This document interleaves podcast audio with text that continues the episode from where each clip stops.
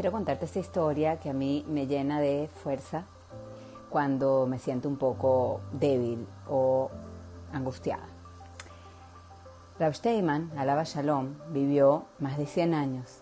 Lo perdimos hace unos pocos años apenas. Y los últimos años estuvo un poco delicado y entraba al hospital y bueno, a veces estaba la situación un poco más fácil a veces menos fácil.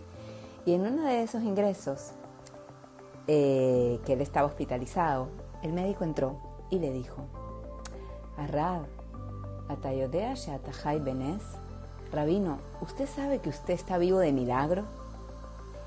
Y el rabino lo miró y le contestó, tú también. Y ese es el mensaje que quiero dejarte.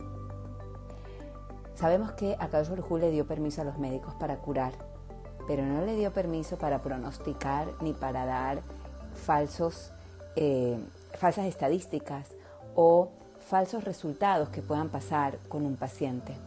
Porque realmente Akadosh Baruj se comporta con nosotros de forma milagrosa.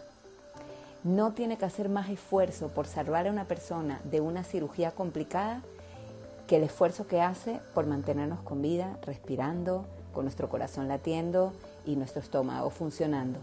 Para Shem es exactamente lo mismo. Para Shem es exactamente el mismo milagro.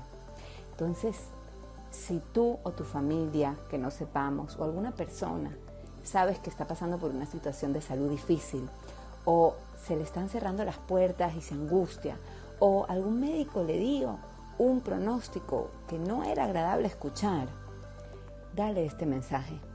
Recuérdale que Akadosh Barujú nos mantiene por el mérito de los milagros y que Besrat Hashem solamente tengamos buenas noticias.